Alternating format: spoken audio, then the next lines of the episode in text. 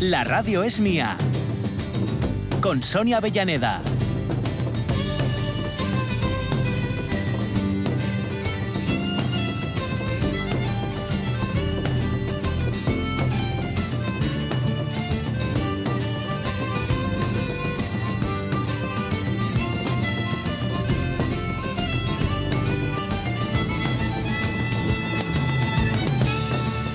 Las 12 y 10 minutos para comenzar nuestra tercera hora.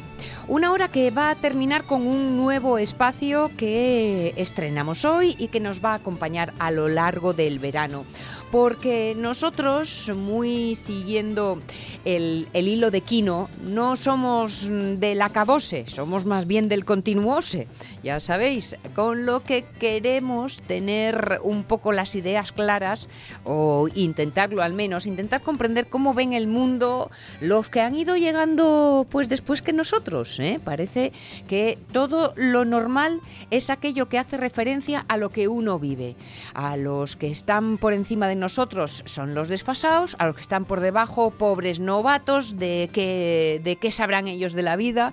Bueno, pues como esas cosas no son así, ni nada de lo que se parezca, pues por ejemplo en este programa tiene voz nuestra Abu, que nos presenta un mundo interesantísimo, lleno de luz y de color, y que además nos hace siempre quedarnos con la sonrisa en la boca. Y este verano nos vamos a buscar la mirada de los más pequeños. Los peques, peques, peques vienen los martes. Ya sabéis que ayer eh, estuvimos con Fernando López Cancio y nos explicaban cómo veían, pues esos seis, hasta, hasta tres años. En uno de los cortes, uno de los chiquillos tenía tres años. O sea que, mira tú, si nos ponemos con miradas tiernas. Eh, que hablaba de lo malo que es todo y, que te ponías malito y luego la pupa que tengo en la rodilla, que eso me encantó. Eh, hasta los 7, 10, bueno, en ese tramo de edad. Y hoy estrenamos un tiempo de los millennials. Que los millennials son los que ahora tienen, Jorge, bueno, yo es que no sabría decirlo, la verdad, porque no sé si son millennials o centennials y tal, pero bueno, al hilo de Ariadna nos iremos eh, enterando un poco de, de, bueno, la gente que ahora tendría pues unos, pues qué sé yo, entre 20, ya los contará. Vale, vale, muy bien. Que a veces Desde luego más jóvenes que nosotros. Sí, con un cachu, con un cachu. al menos... Y, que, y que son, eso, eso yo creo, ya también lo, comentaremos con ella, ¿no? Pero tal vez su, su mm, característica más su particularidad más reseñable, más reseñable o más destacable o que más os puede unir como generación es el hecho de ser nativos digitales. ¿no? Sí, Exacto, exacto. Tienen, eh, pues quizá de forma inmediata, una forma eh, particular de comunicarse, porque el propio medio ha ido imponiendo también su estructura. Tienen, como no, un lenguaje, una música, bueno, todas estas cosas que unen a una generación. Y nosotros, con todo el respeto, pero también con toda la curiosidad, queremos olfatear y conocer y compartir. Así que hoy vendrá a Ariadna Vilasó a ser un poco eso nuestros ojos y nuestros oídos en esa forma de ver el mundo. Tenemos por ahí a un Luis Armstrong que está esperando con su trompeta y también con su voz, que de ambas cosas nos da mucho. Hay por ahí alguna noticiuca, no sé si andará la cosa con el tiempo o no. Y esas pueden, podemos cogerlas mañana, no pasa nada. Por ejemplo, por ejemplo, nunca, nunca tardan. Y ya sabéis que Pachi Poncela, ¿eh? mucho marchar por ahí por los mundos, que si las vacaciones, que si las vacaciones, pero como no quiere dejarnos huernos, eh, ay, huernos, huérfanos del todo, cuernos, ¿en qué estaría yo pensando? Pues nos deja un poquito de su música. Vaya, vaya, vaya, no tenéis hartura, ¿eh? ¿Qué queréis más? Ya la semana pasada os volvimos locos con la genealogía de los Bach, de los Bach que vinieron después de Johann Sebastian Bach, que digamos que es sobre el que pivota todo, pero de una genealogía que se remonta a siglos atrás. Durante dos siglos estuvieron dando los Bach músicos a la zona de Turingia, que también os contábamos la semana pasada, es la zona del protestantismo, donde surgió el protestantismo, que ya sé, ya sé, Jorge Alonso, que nada surge, ni se crea, ni nada de este tipo de cosas. Bueno, la semana pasada habíamos hablado, habíamos empezado a hablar de los hijos de Bach de Johann Sebastian Bach. ¿Os acordáis? Y habíamos hablado de Carl Philipp Emanuel Bach, que tenía un talento tremendo, tremebundo. Pero claro, Carl Philipp no era el mayor de los Bach. Antes de Carl Philipp había nacido otro. De hecho, Wilhelm Friedman Bach le sacaba tres años.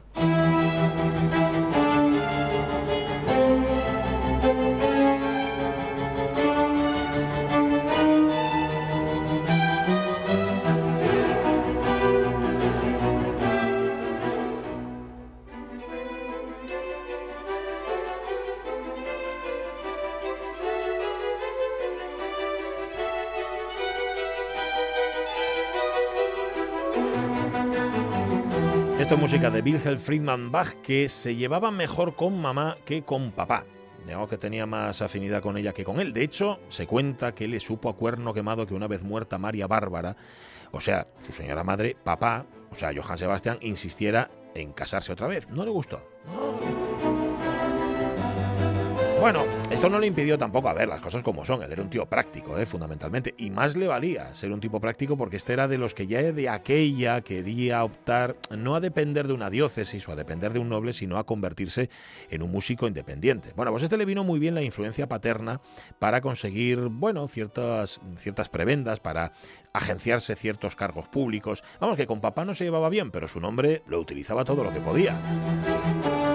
Es más, es más, él quería ser moderno independiente, pero para conseguirlo y para establecerse no dudó en vender los manuscritos originales de su padre, que le tocaron en herencia, para sacarse una pasta. Es más, se cuenta que Wilhelm Friedman Bach llegó a falsificar partituras de su padre. ¡Ay, ay, ay! Claro que la dignidad llega hasta donde, ¿sabes? Cuando el estómago está vacío no hay dignidad que valga.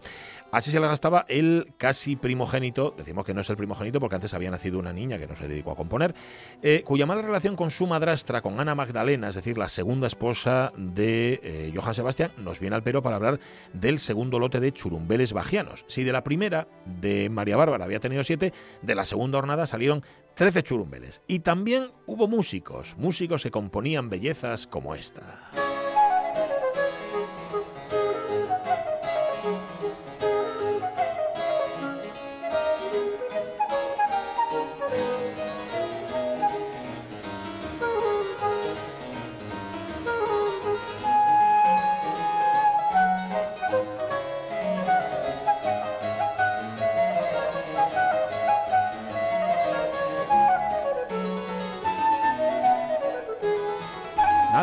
Clave y una flauta y os haré una sonata.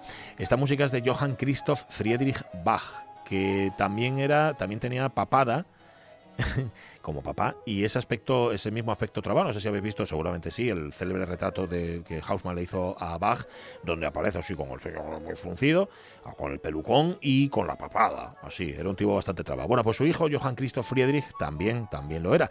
Lo tuvo ya con 47 tacos, ¿eh? en el año 1732, en la época en la que Bach estaba en Leipzig. Nació de nuevo matrimonio con Ana Magdalena y si sale a colación es por ser hijo de quien es. Y también porque, aunque era un músico de su tiempo, nunca dejó de honrar la memoria de su padre. Vamos, que componía a la moda emotiva, digamos que se llevaba por entonces, estábamos a las puertas del romanticismo, pero no renegaba del severo contrapunto que había mamado en su casa. Em, este era, digamos, más afín a, a esas formas antiguas de hacer música. Es que esto tiene su gracia. Hubo un conflicto generacional, además bastante serio, entre los hijos de Bach y el propio Johann Sebastian Bach. Ese apelativo de viejo pelucas no es un invento de Fernando Argenta. ¿Os acordáis en clásicos populares que Fernando Argenta llamaba a Johann Sebastian Bach el viejo pelucas? Es que los hijos mayores de Johann Sebastian lo llamaban así lo llamaban el viejo peluca porque es que componía de manera anticuada. De hecho, se cuenta que a Johann Sebastián le presentaron prototipos de pianoforte, que era lo que entonces hacía, causaba sensación entre los músicos, y él dijo que no, a mí de Jaime el clave. Eh". Bueno, hay un par de sombras en la genealogía Bach. La primera es Johann Gottlieb Berhard, hijo de la primera hornada, este es del año 1715. Nada, nada. Un bala perdida, que se murió con solamente 24 años, del que no sabemos nada, pero mejor no indejéis, no indejéis.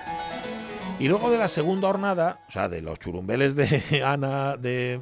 Me, estoy ideando hasta yo, ¿eh? de Magdalena, bueno, estaba Gottfried Heinrich Bach, aquejado parece ser de, cierta, de cierto retraso mental y aún así compositor. Su hermano Carl Philipp, que le sacaba 10 años, lo consideraba un genio sin desarrollar.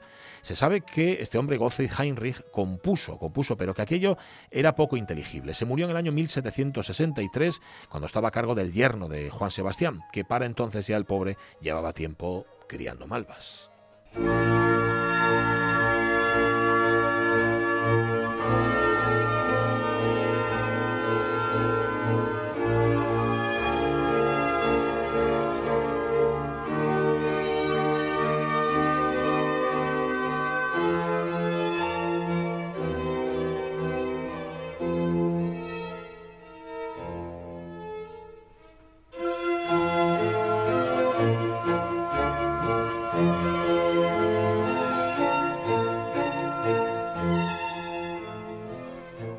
¿Eh? Primera mujer, María Bárbara. Segunda mujer de Bach, Ana Magdalena.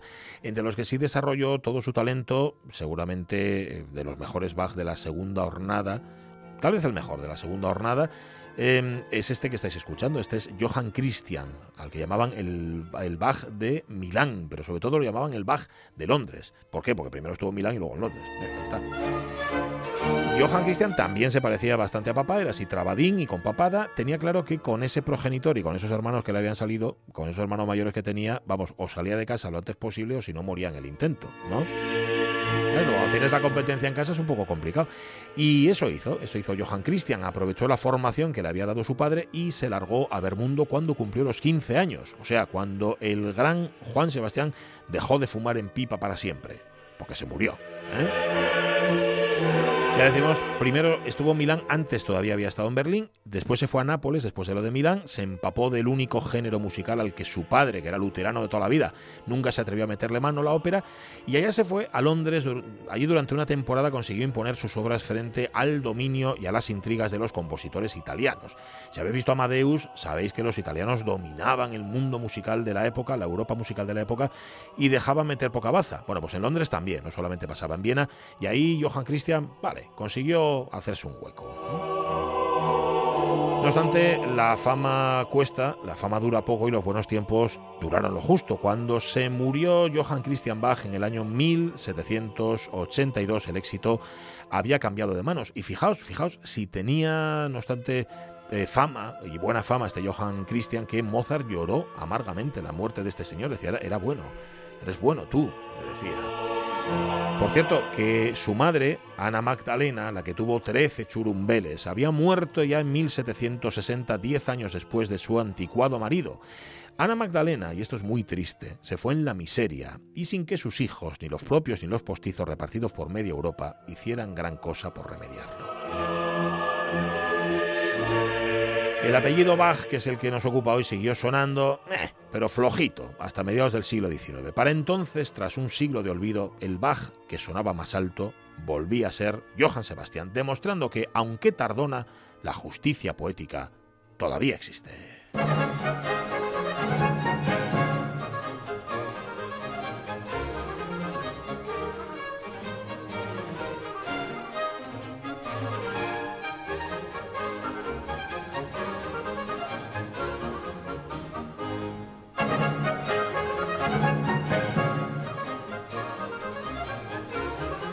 Que lo mejor que podéis hacer cuando veáis en un disco Bach, B-A-C-H, mirad antes el nombre, porque no hay un solo Bach, hubo muchos Bach. Todos eran parecidos, pero, pero no eran iguales. Ala, la semana que viene volvemos a los clásicos. Oye, si tenéis preguntas, las hacéis. Otra cosa es que os las contestemos. Adiós, chavales.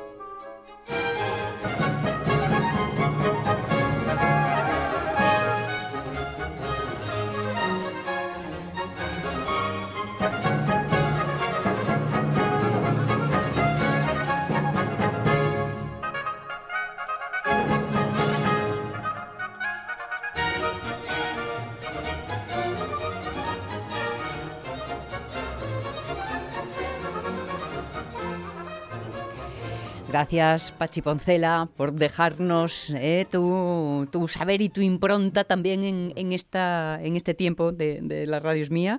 Y nada, la semanina que viene ya lo tenemos aquí y ya lo vivimos en directo y ya todo y todo y todo. ¿eh? Así que eh, para el martes de la semana que viene. Vas por no empezar el lunes después de las vacaciones, empezar la semana de lunes, parece que es como un, así de repente. un, lunes, de esos, uff, eso da mucho, ¿eh? sí, sí, sí, sí. Así da mucha vidilla. Bueno, bueno, es que te hace la semana más corta, quieras que no.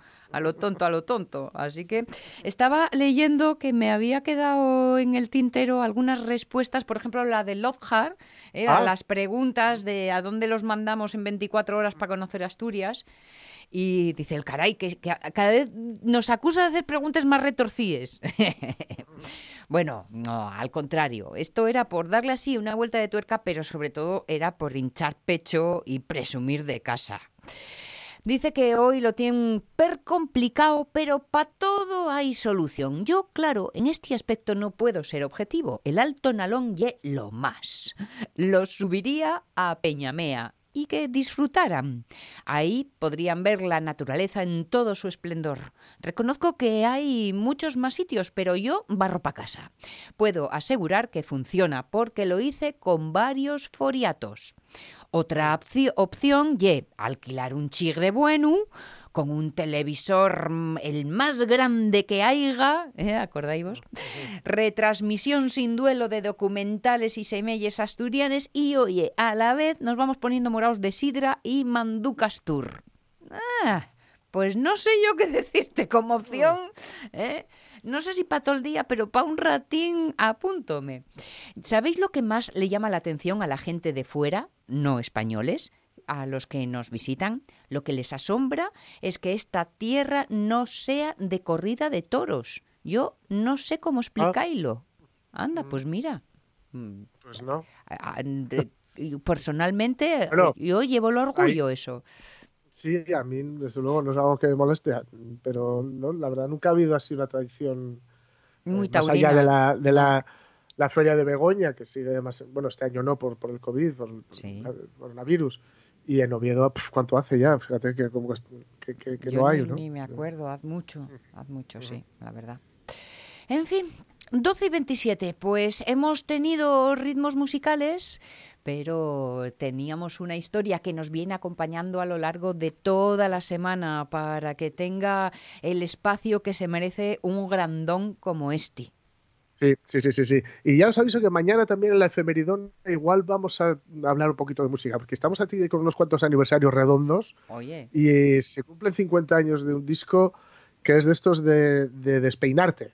O sea, despeinarte. O sea que igual hablamos de él, pero aquí hablamos de, un tipo que es un icono que trasciende eh, el género musical que, ayudó a crear, que ayudó a popularizar y que desde luego ayudó a enriquecer. ¿no? Tenemos Luis Armstrong y vamos a cogerle donde le habíamos dejado ayer. ¿Y dónde le habíamos dejado ayer? Le habíamos dejado triunfando de alguna manera, o mejor dicho, asentándose en Nueva Orleans, pero, pero, pero, pero, pero, a puntito, a puntito, a puntito, a puntito de irse a donde se fueron un poquito todos, a Chicago.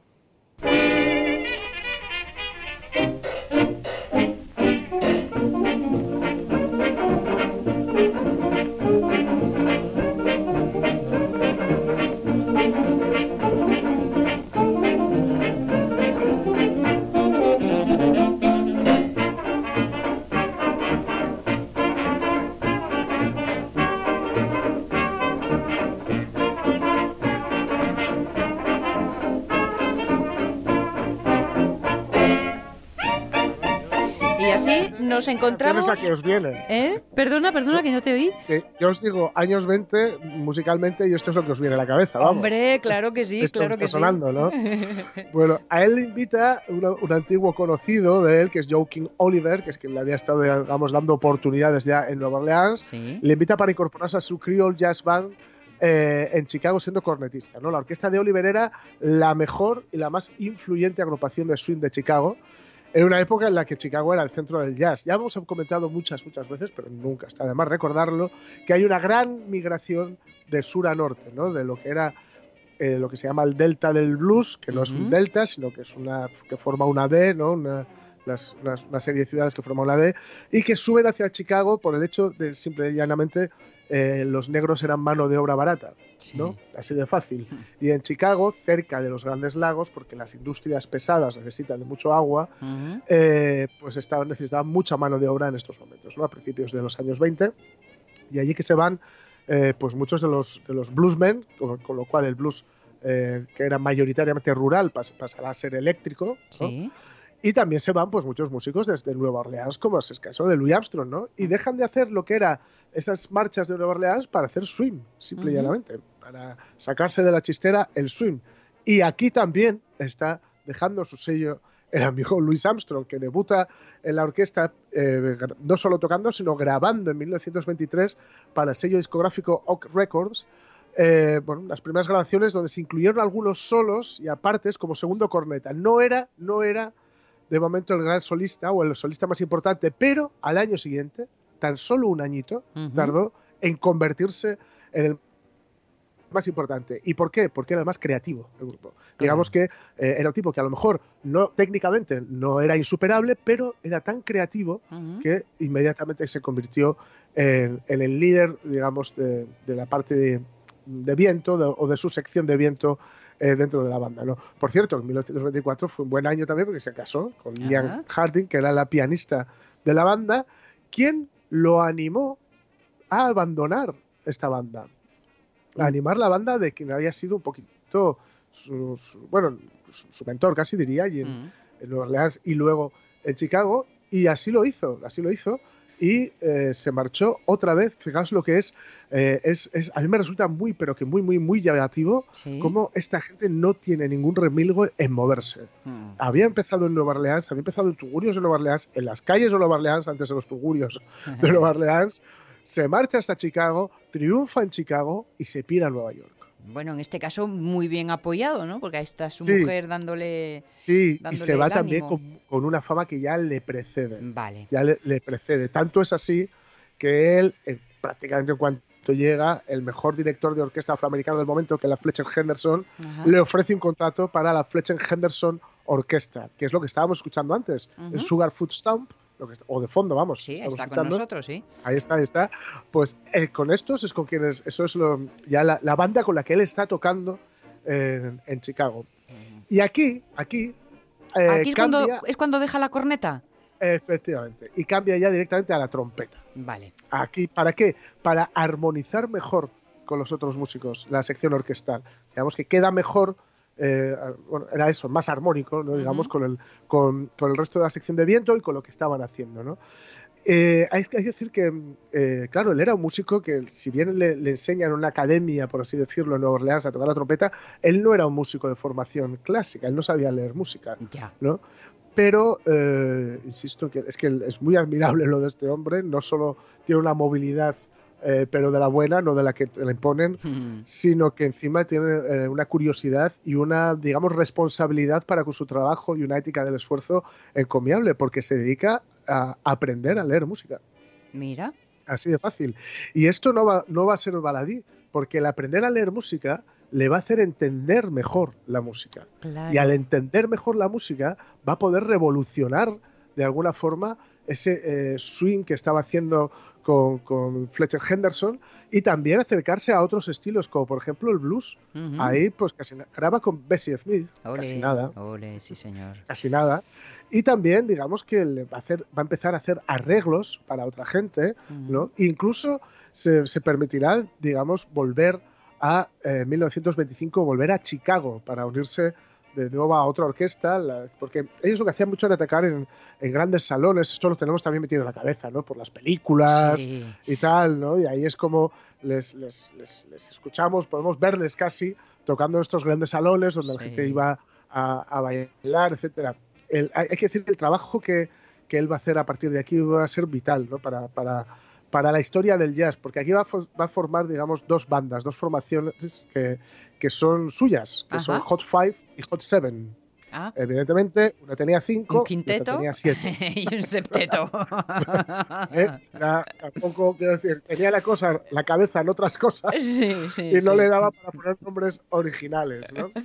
Bien, Em, aquí hay algunas, algunos de los clásicos. No, podemos poner muchos porque entonces estaríamos no durante toda esta semana, si es que conseguimos acabar, si no estaríamos durante todo el mes. Pero yo recomiendo Potato, Potato Head Blues. Potato Head Blues, a quienes somos fanáticos del cineasta Woody Allen, nos puede sonar porque en Manhattan, cuando está tumbado em, diciendo cosas por las que merece la, la pena vivir, dice la grabación de Louis Armstrong de Potato Head Blues o Potato Head Blues pues eh, recomiendo escucharla. Pero, pero eh, vamos a escuchar brevemente una, mm, algo que yo creo que eh, nos da una pista, ¿no? Nos da una pista de, habíamos dicho antes, de, hemos visto o estamos viendo cómo va creciendo como músico, cómo va creciendo su formación, cómo mejora su formación. De las, de las novedades que va introduciendo, ¿no? Eso es, cómo, poco a poco va a ir introduciendo novedades. ¿Y cuál es una de las novedades que va a introducir? En 1926 graba Hibby Jibbies. Y Hibby Jibbies es la primera muestra, al menos la primera muestra grabada, de un estilo vocal que se llama scat, el scatting, que Armstrong haría famoso. Un solo instrumental, ya hemos hablado alguna vez cuando comentábamos de Aretha Franklin, sí. Aretha Franklin, perdón, Ella Fitzgerald, que lo manejaba muy bien. Es decir, cantar sin ningún sentido como si fuera un instrumento. Por el ejemplo.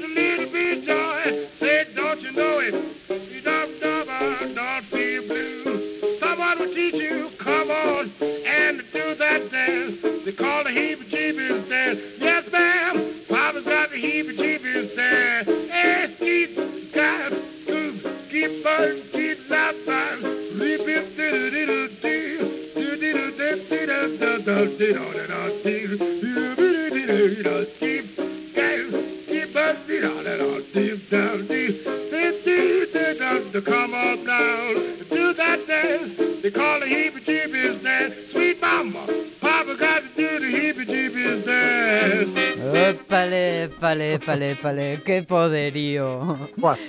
Hay que estar muy seguro de lo que haces para poder improvisar de esta forma. ¿eh? Sí, señor. Además, fíjate, primero con el instrumento parece que está diciendo cosas, que está eh, pronunciando sílabas. Y luego hace lo contrario. Con las sílabas parece que está eh, tocando con un instrumento. Sí, sí, sí.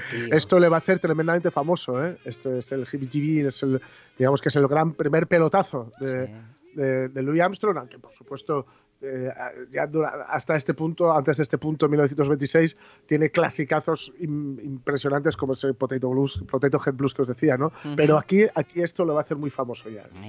Claro, porque eh, hablas del scatting y, yo como soy muy Blues Brothers, enseguida pienso en Cap Calloway, ¿no? Que claro, marca claro, claro, claro. claro, a partir de aquí viendo, es que era, es muy divertido, eh, Suena, suena, suena muy bien, anima a la gente a poder hacerlo, porque tú puedes hacer, sabéis que eh, gran parte de la música afroamericana pues es eh, pregunta y respuesta, ¿no? Porque tiene una base religiosa incluso, ¿no? Sí, sí, sí. Entonces, claro, tú puedes hacer el y, pedirlo y que la gente haga Luego, en, Blanquito y, Wembley, pues es lo que hace Freddie Mercury con los Queen. Exacto, exacto, exacto. Y que, y que, además, mira, mm, eh, cuando, cuando cantas inglés por onomatopeyas, como digo yo, pues te sientes muy cercano a esto. Claro, claro, claro, claro. Uy, para hacer guachu guachu esto es maravilloso. Claro, claro, pero a ver quién llega guapo que te dice que no lo estás haciendo bien. es maravilloso para hacer guacho. Este tema que está con los Hot Five. Con los Hot Five, sí, sí, sí. Vale. Con los Hot Five, sí, sí, sí. Y bueno, aquí estaba. Es que es difícil seguir la pista, pero regresará a Nueva York en un año un poco complicado. Mm. Menos mal que había triunfado un poco antes y, igual tenía algo en el bolso, porque se va en, 1929 a Nueva York. Pilla la, el crack de la bolsa, pero a, partir de aquí se va a mover bastante, ¿no? Porque se va a Los Ángeles en 1930 eh, a seguir sobreviviendo ahí y en 1932 hace algo muy importante y que es fundamental para entender lo que luego va a ser el desarrollo del jazz eh, más cercano. Más cercano me estoy refiriendo al jazz europeo, que es que hace una gira por Europa ah, ah. en 1932. Pero ojito, no una gira de me voy un mes o me voy mm. dos meses, mm. dos años. Toma. Va a estar dos años tocando por Europa. Eran otros tiempos, eh, los medios, eh, o sea, los medios de transporte no eran los que hay ahora. Cruzar el charco había que amortizarlo. Claro, claro, claro, había que estar mucho tiempo. Y también es que consigue un éxito tan espectacular en París que, les cuesta dejarlo marchar de, allí. Pero claro, esta es la, la, explosión, o sea, de repente en Europa explota el jazz que hasta ese momento pues era, bueno, digamos, muy para iniciados, ¿no? Porque, insisto, eran otros tiempos y también conseguir discos de jazz y que sonara jazz en emisoras europeas era muy complicado. Estamos además en los años 30, el jazz era una música eh, negra y que además eh, donde había no pocos judíos tocando, con lo cual, imaginados en Europa, pues no solo en Alemania, sino en Austria, en fin, en muchos países del entorno, eh, bueno, era música depravada, sí, con lo cual el, jazz, no solo el jazz, por supuesto, el jazz todavía, el, swing, el, jazz, el blues, en fin, todo lo que se os ocurra, todo lo que fuera divertido o bueno, pues no, les, gustaba. Ahí estaba pensando en la peli de los rebeldes del swing. Los rebeldes del ¿eh? swing, efectivamente, ahí se ve muy bien. ahí se ve muy bien, sí, sí, sí, sí, sí. ahí se ve muy bien. Y a partir de aquí, digamos que también va a cambiar su carrera eh, para, para, mejor, ya veis que para mejor no, bueno, va a cambiar, vamos a decir que va a cambiar. Eh, para mejor, cuando digo para mejor me refiero normalmente o por un giro artístico o, porque, o por algo que le hace más popular. A mí que alguien que, que, alguien tan bueno como Will Armstrong dé pasos que le hagan ser más conocido. Es bueno para todos, para él y para nosotros. Claro, para él y bueno para el resto que le, que le conocemos, ¿no? Claro. Que aparece Joe Gleiser, que es un tipo que en 1935 se convierte en su representante. Y también, bueno, pues cogen a la, una orquesta que, era muy buena y es la contenta de Louis Russell y será la formación de apoyo de Louis Armstrong. Y a partir de ahí, durante el resto de la década, que esto si queréis ya lo podemos ir viendo a partir de, mañana, pero vale, vale, sí. que a partir de ahí, eh, eh, Armstrong ya va a ser no alguien que suene mucho los círculos del jazz, mm. no alguien que sea un poco popular o que tenga un éxito o que es el que estuvo en Europa o que etcétera, etcétera, sino un motor, un mm. motor, un motor eh, con, vida propia de lo que va a ser a partir de este momento toda la industria del entretenimiento en general, ¿no? No va a ser una figura del jazz, va a trascender el jazz, lo cual consigue que el jazz, el jazz y sus láteres y sus mm. alrededores sean mucho más conocidos por mucha más gente, lo cual, insisto, no puede ser más que bueno. Eh, todos salimos ganando, sí, señor. Luis Armstrong, una figura, un figurón, un figurón eh, que repasamos a lo largo de la semana. Las 12 y 44 minutos vamos a meternos eh, en otros lares.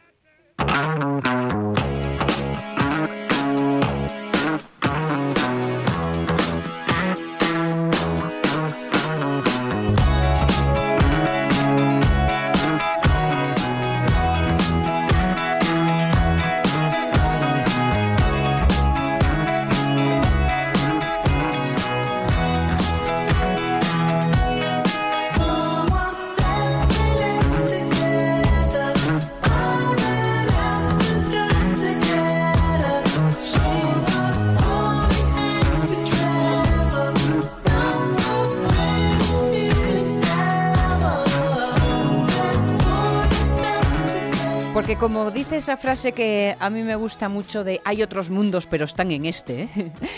Hay otros mundos porque existe uno por cada mirada que a él se, se, haga y que tienen connotaciones generacionales que hoy podemos descubrir en este hilo de Ariadna, a la que mm, Jorge Alonso yo estaba pensando iba a presentarla simplemente como Ariadna Vilasó, millennial, pero no sé si debemos de dar algún, algún dato más. no, hombre, es, algo más que millennial, pero que, que se presente ella. Hola, Ariadna. Hola, buenos días. Hola, buenos días. Bueno, Arianda, la pobre, no sé si lo quiere contar ella o lo contamos nosotros, eh, por, un error de quien, nos, de quien nos está hablando en este momento, la pobre se ha, se ha pegado un viaje mañanero pero, pero bien mañanero, hasta el convento de las Carmelitas Escalzas en Gijón. ¿eh? A los estudios centrales y nosotros y nosotros en los periféricos, ya ves. Ahí no pasa nada. bueno, eso sí, hoy la mañana te cundió el doble de lo que hubieras tenido previsto. ¿eh? sí, aproveché para hacer un montón de cosas, eso sin duda. ¿Ves? No, si es que nosotros o empatamos o ganamos. Así que ahí queda la cosa. Ariadna, ¿me dejas que sea cotilla? Por supuesto, pregunta. Vale, Yo voy preguntando y tú vaya, vas contestando lo que quieras, ¿no? Pero ¿tú, ¿tú a qué te dedicas? Yo, pues bueno, yo ahora estoy estudiando, estoy estudiando ingeniería informática.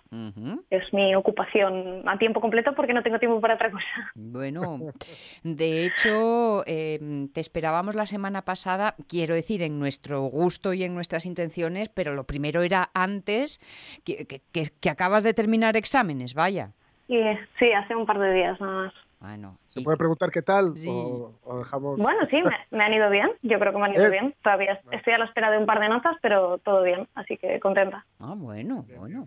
Oye, buena forma de empezar un verano entonces, chicos. sí, la verdad. Estupendo. Y si te pregunto que qué es un millennial, ¿tú me ayudarías a aclararme un poco?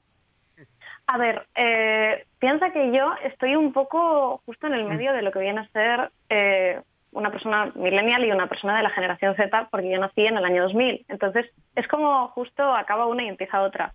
No te sabría definir tampoco súper bien lo que es ser millennial, pero lo que sí sé es que, bueno, hemos nacido con la tecnología en las manos, básicamente. Claro.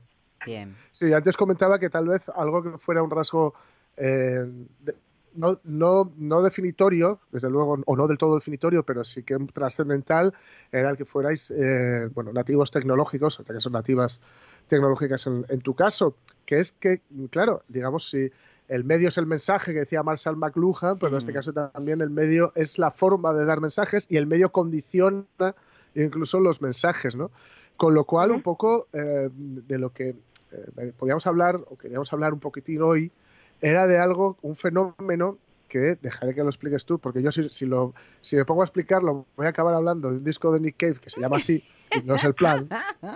Eh, eh, pero que es un fenómeno que además se ha un poco, digamos, eh, disparado durante la cuarentena, que es el, el ghosting, ¿no? Efectivamente, el, el, Ghosting, además de ser un álbum de Nick Cave, que por cierto me robaste la broma porque la iba a hacer yo. Ah. Señores, te robé la broma y te mandé a las clarisas a las 10 de la mañana, pero aún así, de verdad aún así te sigue queriendo, Jorge. Ya vemos dos enamorados de Nick Cave aquí al habla. Atención, peligro. Pues yo diría que el ghosting se podría definir como cortar una relación de cualquier tipo, ¿eh? no, no tiene por qué ser una relación de pareja, sino también de amistad o de cualquier tipo, sin dar ningún tipo de explicación de ningún tipo. Es como desaparecer del mapa, básicamente. Bueno, esto en mi época se llamaba irse a la francesa. Sí, de hecho lo busqué, lo busqué hoy por la mañana y, y precisamente encontré una traducción, ¿no? Para nuestro idioma. Antes se, decía despedirse a la francesa, efectivamente. Sí, sí, sí, ¿ves? Oye, los, los que te vamos peinando y alguna cana, eh, le cambiamos el nombre, pero algunas cosas las seguimos haciendo igual, ¿eh? Lo que pasa es que, claro, ¿realmente se puede hacer un ghosting al completo? Es decir, ¿puedes simple y llanamente desvanecerte? Mm. Hombre, Sí, realmente sí. Puedes, por ejemplo, yo estoy hablando con una persona y de un día para otro, porque sí, eh, pues dejo de hablar, la bloqueo en todos sitios y, no vuelvo a hablar con esa persona. O sea, bloqueas, en, por ejemplo, en WhatsApp o Telegram, Instagram, eh, Facebook. en cualquier red social en la que tengas contacto con esa persona, pues simplemente bloquear ese contacto. Pero así, sin explicaciones previas ni nada de nada. Efectivamente, simplemente de un día para otro, pues se acabó y punto. Suena muy feo, ¿eh? Suena muy feo, pero... Suena, feo, pero también, claro, para que alguien reaccione así, algo, algún estímulo muy negativo de haber recibido, ¿no? También. Mm, no siempre, no siempre. A ver, yo creo que, bueno, a ver, tampoco conozco del todo a las personas que hacen ghosting en su día a día, mm. pero yo creo que lo que lo que sobre todo les tienen es una falta de empatía tremenda, porque yo creo que en cualquier relación en la que tengas un mínimo vínculo afectivo, pues aunque te pase algo malo con esa persona, pues decir, oye, no pasa nada, esto, esto no funciona, no sé qué, no irte así sin más. Pero bueno, yo supongo que lo difícil es precisamente eso, decir adiós y dar explicaciones y desaparecer realmente. Ah, hoy en día es más fácil. Eh, bueno, no sé si hoy en día o antes sería más fácil, no lo tengo claro. Bueno, antes, antes en realidad, salvo, bueno, si vivías en una ciudad pequeña o si vivías en un sitio así como, pues eso, como Gijón o, o, en, o en un pueblo o lo que sea, es difícil hacer ghosting porque te vas a tropezar con la otra persona, más que probablemente, siquiera, siquiera por, por karma. Mm. Por no y entonces, despedido, Y entonces el bochorno sí que ya es terrible. Claro, pues no te ibas a ir a vivir a Madrid. y estás aquí. Eh, y, pero claro, ahora, digamos, claro, sí que lo, cierto es que, digamos, ya entra parte o forma parte ya de un código, ¿no? Un código, eh, bueno, un nuevo tipo de, código dentro del lenguaje, ¿no? Que simplemente si, si yo hago esto, entiendo eh, o, has de suponer qué es lo que ha ocurrido, ¿no? Sí, realmente, a ver, depende de los casos, porque a, menos que hayas hecho algo súper grave que dices, bueno, te lo puedes venir, te lo ves venir, mm, realmente no en todos los casos puedes saber, bueno, esta persona me ha hecho ghosting, pero mm. bueno, ya he tenido amigos y amigas que de repente llegan y me dicen, pues sabes la, chica o el chico con el que estaba hablando, pues pues me hizo ghosting y ya no sé no sé nada de lo de ella. Entonces, bueno. Quizá, eh, quizá mm, también interviene en que ahora hay muchas relaciones que precisamente comienzan a través de la red y que a lo mejor es más fácil que estas sean las que terminan en la propia red porque mm, bueno, porque son un poco relaciones de tanteo, ¿no? Claro, realmente, además, cualquier relación que no tenga ese componente personal de cara a cara, pues como que se diluye un poco porque hay muchas cosas que te pierdes que no puedes que no puedes entender a través de, una pantalla o una voz. Y bueno, yo creo que al final al fin y al cabo se deshumanizan un poco. Entonces, eh, sí, sí, básicamente eso. Es es mucho más fácil porque no tienes ese componente cara a cara que, que yo considero que en muchas relaciones requieren. o, es bueno que tengan. Porque esto del ghosting no es como Daniel Day-Lewis que va y deja a su chica por fax y, aquí va y que te preste. bueno, Daniel Day-Lewis es peor, ¿eh? Sí, sí, es peor, es peor. Es bastante peor. Oye, y, hablando de esto de eh, las interacciones o las relaciones cara a cara o lo, necesario a veces eh, para ciertas relaciones que es el cara a cara, Mm, claro, venimos de, una cuarentena hace relativamente poco, en donde el cara a cara físico ha sido imposible. Me imagino que eh, ha habido ahí una... Mm, eh, porque, bueno, digamos que quienes estábamos, digamos, en, o sea, todos nos hemos tenido que, que, adaptar a unas nuevas formas de comunicarnos. Eh, no sé cómo ha sido eh, bueno, iba a decir vuestro caso, no te quiero, te quiero hacer, te, estoy haciendo aquí como portavoz de, toda la, generación, ¿no? Pero desde luego estás más cerca de ella que, seguramente que nosotros. No sé cómo, cómo has vivido tú o cómo has vivido tu, o cómo ha vivido tu entorno esos nuevos esfuerzos, esos esfuerzos para adaptarse a las, a las nuevas maneras de comunicarse. Eh, depende mucho a quién le preguntes, porque realmente todos hemos tenido algo que aprender. Por ejemplo, mi padre aprendió en esta cuarentena a hacer videollamadas. Entonces, bueno, eso ya es un paso. Después, luego estoy yo que, bueno, entre que ya controlo un poco de este tema, que estudio en informática, que me paso casi todos los días en videollamadas, ya sea trabajando o hablando, mm. pues a mí, sobre todo yo, me empecé a agobiar un montón, porque de repente era como, no podemos salir a tomar algo, pues quedamos en videollamada y nos tomamos algo. Y claro, el primer día está bien, el segundo también, porque dices, bueno, pues me pasó esto, no sé qué, pero cuando llevas ya tres semanas, pues te quedas sin, sin temas de conversación y sin nada que contar. Mm. Y es como que, que de repente como que deja de tener sentido el hacer videollamadas y comunicarse con el resto de, personas que te rodean. Eso es personalmente lo que yo he vivido, pero sé que otras personas, pues bueno, no lo han, no lo han vivido así. Hay gente que se ha pasado la cuarentena entera haciendo videollamadas tan feliz. Yo... Pero es como que parece que el hecho de que se pueda significa que, es una obligación. Estamos eh, comunicados en exceso y como no me cojas o no me contestes, meca, meca el drama que se organiza. Claro, esa es la cosa, que al, al no ser una relación cara a cara, de decir, quedamos a las 7 para tomar un café, al estar disponible siempre, entre comillas, porque en realidad no lo estás, pues es como que tienes que estar disponible a todas horas y, da igual la hora que sea, que, ¿hacemos algo? Pues venga, va, porque no tienes excusas para ponerme, claro. Pero en, realidad es bastante, bastante negativo eso, por lo menos por mi parte. No puedes decir que has ido a ningún sitio, sobre todo cuando, durante la época de la cuarentena, no puedes decir es que me he tenido que ir porque, claro, tenías que, tenías que estar ahí. Sí que es cierto que todo esto empezó así, así como con muchas ganas y llegó un momento, yo, yo fui notando que hubo eh, la, comunicación por este tipo de medios, y no me refiero a comunicación profesional, porque bueno, hemos tenido que hacer, eh, pues nos ha tocado mucho Zoom, muchas cosas de estas para, por temas laborales, ¿no? Pero cuando era una, digamos, una comunicación para entre, entre amigos, entre amigas, etcétera, efectivamente se, se iban enturbiando con, con, cada nueva eh, con cada nueva semana, porque también, no sé si también como lo, lo habéis notado, al principio hubo un subidón, ¿no? Mm. Hubo como una especie de, subidón de estamos en esto juntos, ¿no? Estamos todos juntos en esto. Y tú, notaste así también que hubo una especie de subidón y luego un pequeño bluff. Por supuesto. Mira, al principio tú abrías Instagram, que es la red social que yo más uso, mm. y estaba todo lleno, pero lleno de fotos de gente en videollamadas. Pero todo, ¿eh? Todo. Primer día, segundo día, tercer día, cuarto día. Y ya luego, cuando pasaron dos semanas, ya, ya era un poco más extraño. Ya era un bueno, ya estamos aquí aburridos, estoy cocinando, porque la gente se ha puesto a cocinar a lo loco. Sí, hemos pasado al momento bizcocho, sí. Sí, sí, sí, el momento pan, el momento bizcocho, madre mía, voy a hacer rollitos de canela, cosas así, cualquier, cualquier cosa que, que se les ocurría. Voy a probar esto que nunca he probado, voy a buscarme hobbies debajo de las piedras. Sí, sí, también mucha gente, había un meme que circuló que tuvo mucho éxito que decía que mucha gente descubrió durante el confinamiento de, eh, que no eran bebedores sociales. efectivamente, efectivamente. Bebedores a secas. Sí, Bebedores a secas. los, que los que nos podemos tachar de un, un tanto asociales, ¿eh?